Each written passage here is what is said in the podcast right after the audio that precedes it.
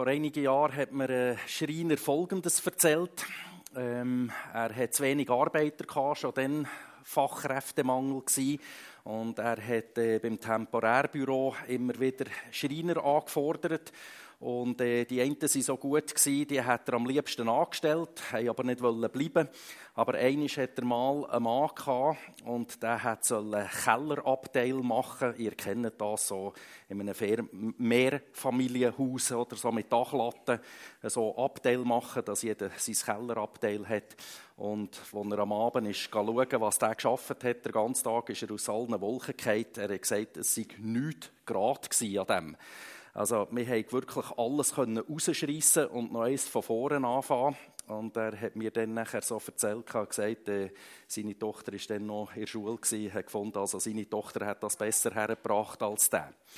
Und er hat nachher eine Rückmeldung gegeben, dem Temporärbüro, und hat gesagt, ähm, weder schon Schreiner anstellt und vermittelt, dann schaut doch wenigstens, dass tatsächlich Schreiner sind, oder? Und nicht einfach irgendjemand kommt und sagt, ich bin Schreiner und äh, gar nicht äh, die Sachen kann machen kann, die ein Schreiner eigentlich können sollte. Also die Hoffnung, die der äh, Chef dort hat auf den Mann gesetzt, sind eigentlich innerhalb kürzester Zeit äh, zerbrochen. Also die Hoffnungen haben sich nicht erfüllt und haben sich zerschlagen innerhalb einem Tag. Und so ähnlich kann ich mir die Situation vorstellen, wo war zur Zeit von Jesus, wo er offiziell nachher ist auftreten und hat gesagt, dass er der Messias sei. Er ist mit äh, eigentlich recht grossen Wort angekündigt worden. Ich lese euch vor auf Jesaja 9, Vers 5 und Vers 6. Also hier eben wird der Messias angekündigt beim Prophet Jesaja. Äh, paar hundert Jahre vor Jesus Christus. Denn uns ist ein Kind geboren, ein Sohn ist uns geschenkt. Er wird die Herrschaft übernehmen. Man nennt ihn wunderbarer Ratgeber, starker Gott, ewiger Vater, Friedefürst. Er wird seine Herrschaft weit ausdehnen und dauerhaften Frieden bringen. Auf dem Thron Davids wird er regieren und sein Reich auf Recht und Gerechtigkeit gründen, jetzt und für alle Zeit. Der Herr, der allmächtige Gott, wird dies eintreffen lassen. Leidenschaftlich verfolgt er sein Ziel. Also die Latte wird hier ziemlich hoch gesetzt von dem Messias, wo da erwartet wird. Und ich glaube, äh, Ursi Platti hat das vorhin schon angetönt, wir, die die Bibel gut oder sogar sehr gut kennen, wir können so Versen und Sätze relativ schnell und gut einordnen. Aber wenn wir uns mal probieren, in die Situation der zu versetzen, die die hatten, jetzt lese ich jahrhundertelang im Alten Testament, in ihrer Bibel, oder, was sie hatten bei den Juden, ähm, das wird der Messias sein, das wird der neue Herrscher sein, der wird kommen. Ja, was stellst du dir darunter vor, wenn nachher Jesus kommt und sagt, hey Leute, ich bin übrigens der Messias, oder? Dann denkst du doch, ähm, der wird den Thron von David einnehmen, der wird dort draufhocken, in Jerusalem wird er zum König gekrönt, ähm, der wird das Gebiet wieder ausdehnen, der wird Römer aus dem Land schmeißen, die dann äh, äh, Macht hatten, die sie unterdrückt haben dort. Ähm, du stellst dir unter dem Messias jemanden vor, der das nicht mit Korruption und mit Unterdrückung wird erreichen, so wie das hier steht, sondern mit viel Weisheit ähm, wird er das so machen. Und das wird ganz sicher kommen, weil Gott steckt ja dahinter. Oder? Er tut das ähm, einfädeln und so machen. Oder? Und dann kommt Jesus und dann schaust du an und dann denkst du, ey, sorry, aber ey, das ist jetzt, der Jesus, den wir hier haben, das ist nicht der, den wir hier in Jesaja äh, 9 davon lesen. Oder? Irgendwie passt das ja nicht zusammen. Das kann ja nicht sein, dass Jesus der Messias ist. Ich verstehe das, wenn man vor 2000 Jahren Jesus hat angeschaut und ein bisschen ist gefrustet war oder enttäuscht war oder man hat gemerkt, ähm, man ist ein skeptisch. Das kann ja nicht der Jesus sein, der da beschrieben wird. In der Bibel begegnet uns das immer wieder, dass es nicht nur eine Seite gibt, sondern es wird auch noch eine zweite Seite erklärt. Ist ja klar, wir reden davon, Medaille hat zwei Seiten.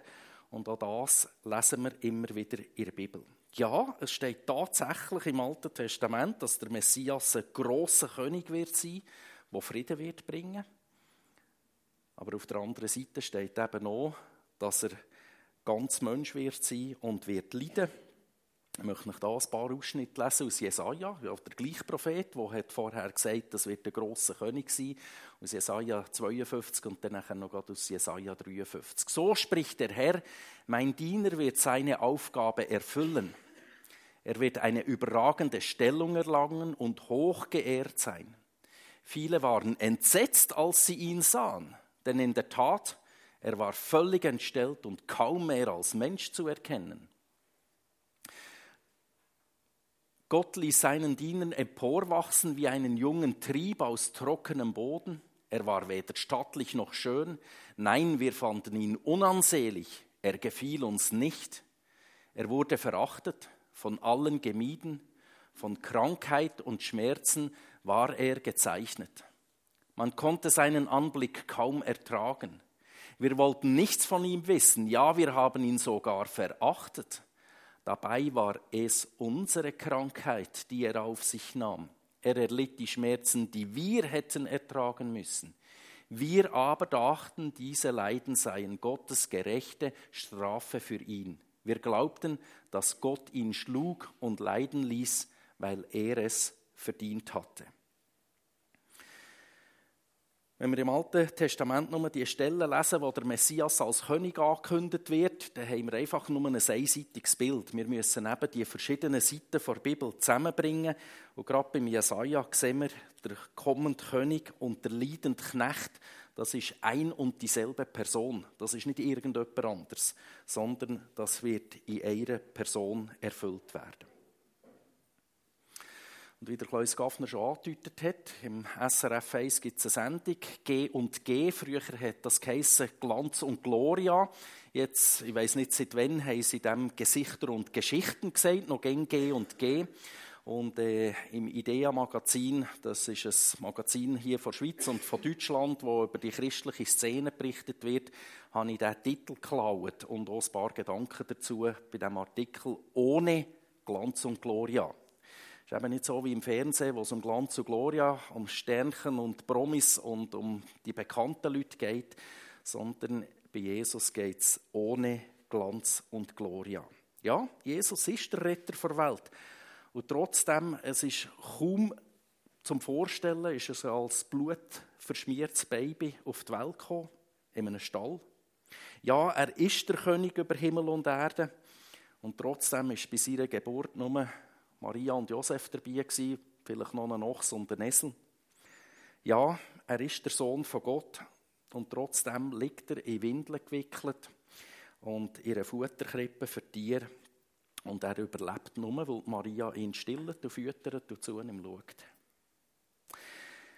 Es ist ja eine absolut geniale Idee, dass der Herrscher von dieser Welt als schwacher Mensch, als einfaches Baby auf die Welt kommt. Der Sohn Gottes legt Glanz und Gloria weg. Er wird Mensch wie du und ich. Ähm, genau das ist das, was mich an Weihnachten immer wieder neu berührt, dass Gott uns auf Augenhöhe begegnet. Nicht von oben herab, sondern auf Augenhöhe. Der erhabene und unsichtbare Gott kann man wieder anlängen. Das ist der Grossbogen in der Bibel. Am Anfang bricht die Bibel davon von Schöpfung, vom Paradies. Gott geht mit Adam und Eva spazieren am Abend, wenn ein kühler Wind lüftelt heißt es in der Bibel. Und am Schluss der Bibel heißt es wieder, neue Himmel, neue Erde. Gott wird mitten unter den Menschen wohnen.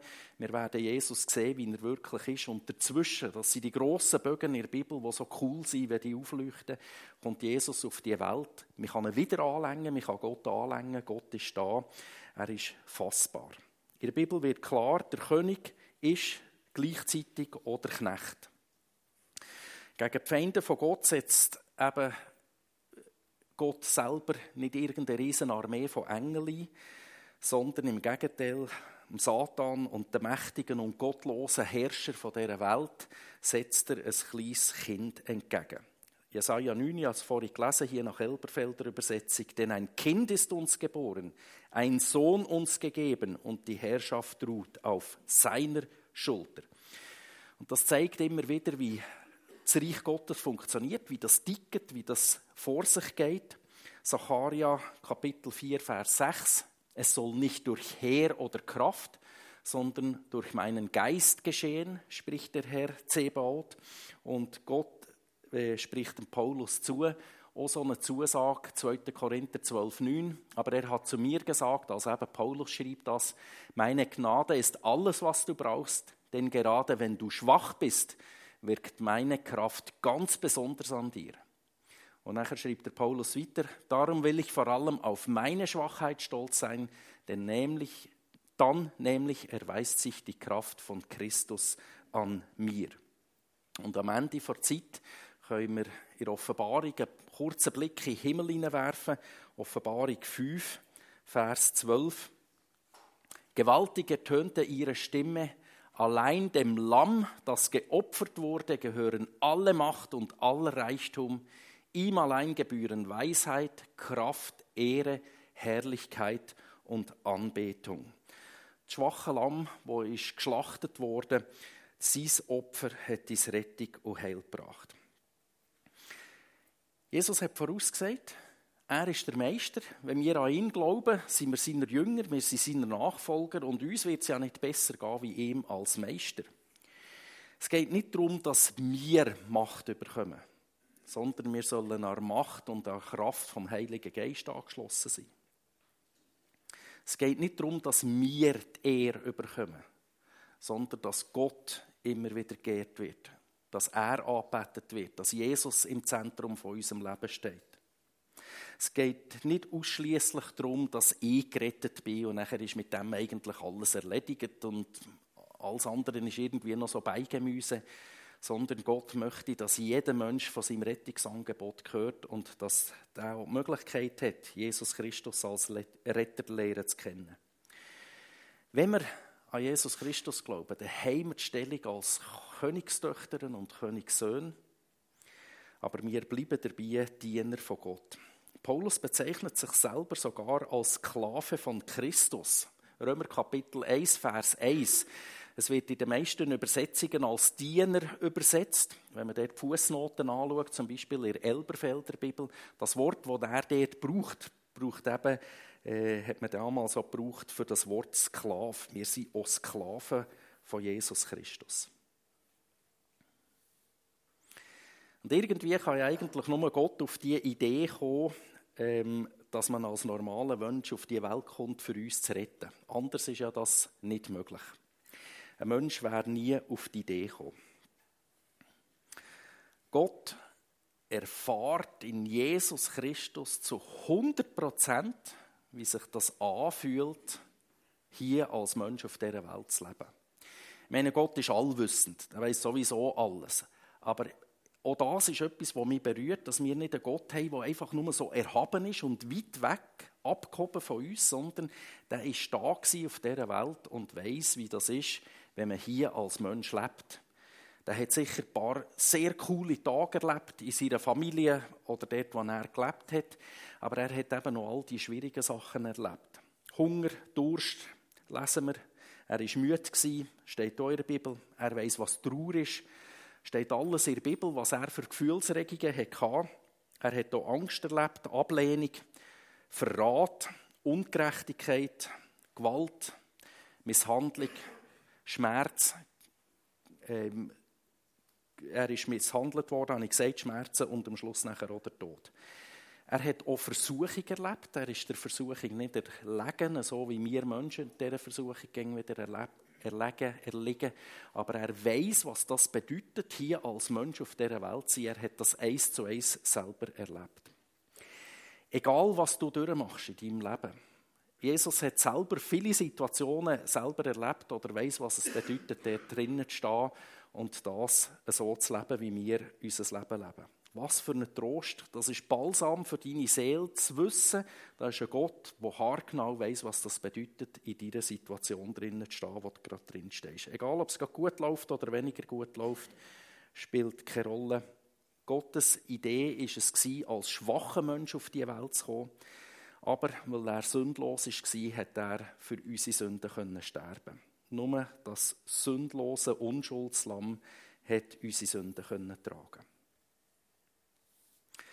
Das ist ja logisch, wenn wir im Fernsehen Glanz und Gloria oder Gesichter und Geschichten lesen, äh, schauen, dann äh, kommen die berühmten Leute, der Hans Meyer oder Heiri Müller, sind uninteressant für im Fernsehen. Die sind einfach zu normal, zu einfach. Äh, von denen kann man nicht berichten. Es muss irgendetwas Spezielles sein. Es müssen Leute sein, die ein bisschen bekannt sind, wo man eine Ehre entgegenbringt, äh, die eine prominente Stellung haben. Auch im Reich Gottes ist das wieder mal völlig anders. Da gibt es so spannende Aussagen wie im Psalm Kapitel 8, Vers 3.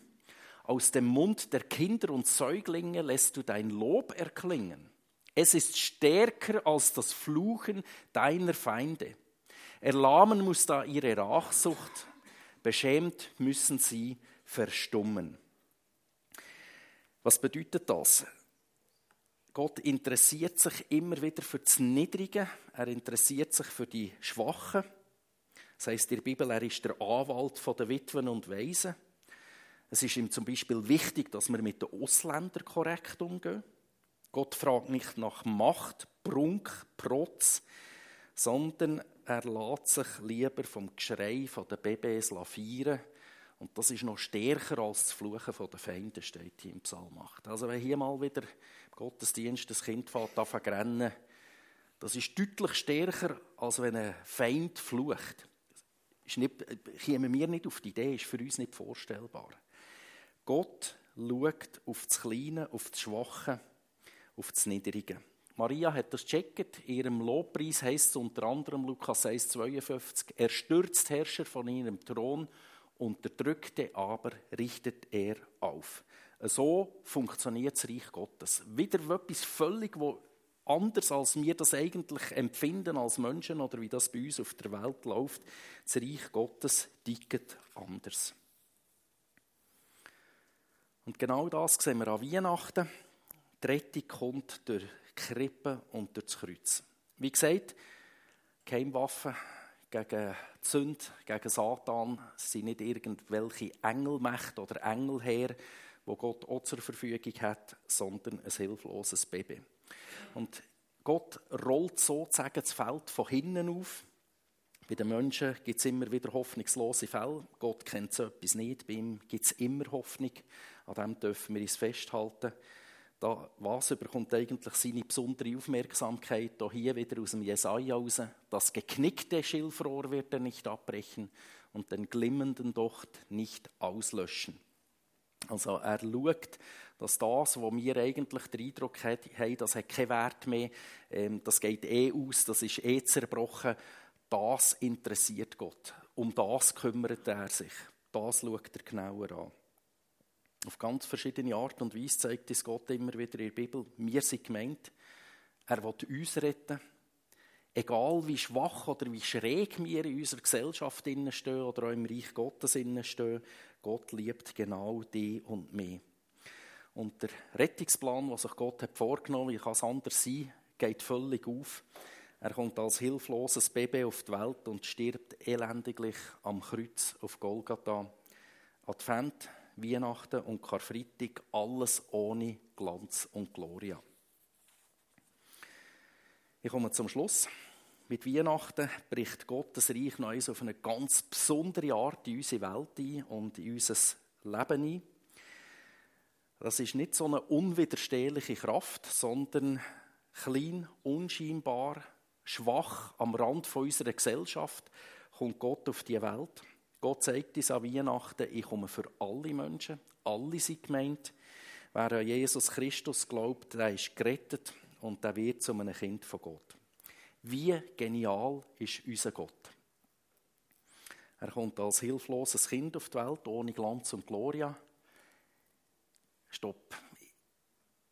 Er kommt schon ein bisschen mit Glanz, oder? Und mit Gloria, vor allem mit Gloria. Lukas 2,14. Gloria in excelsis Deo. Das ist die latinische Übersetzung von Lukas 2,14 aus der Weihnachtsgeschichte. Ehre sei Gott in der Höhe doch ein bisschen Gloria. Jesus ist und bleibt der Herrscher. Er ist und bleibt der, der über allem steht. Er ist der König von allen Königen. Und in diesem Sinn wünsche ich euch allen ganz schöne Weihnachten. Ich tue noch beten. Lieber Vater im Himmel, ich finde es so genial. Wir haben es vorhin schon bei der Einleitung gehört. Es ist eine Geschichte, die wir kennen, x-mal gelesen. Wir wissen es eigentlich, aber wenn wir uns wieder bewusst werden, mit was für einem genialen Gedanken du die Rettung hast eingefädelt für uns, dass wir die dürfen auf Augenhöhe lernen kennen, dass wir dürfen erfahren, wie du das Mensch im Reich Gottes und dass jeder Mensch eigentlich gemeint ist, dass du jeden möchtest retten. Absolut genial. Merci vielmal dürfen wir Weihnachten feiern und dass das einfach bewusst werden, wieder einmal mehr. Und bitte hilf uns, dass das unser Herz berührt. Nicht nur jetzt am 25. Dezember, sondern dass wir aus dieser Hoffnung heraus dürfen leben, in dieser Woche, aber vor allem auch im neuen Jahr. Wir brauchen dich wirklich. Danke für deine äh, Genialität, uns zu retten auf die Art und Weise. Und dass wir dürfen dadurch angesprochen sein, dass wir uns ansprechen von dir. Vielen, vielen Dank dafür. Amen. Wir singen miteinander Lieder, beten. Ich freue mich auf die Zeit. Merci.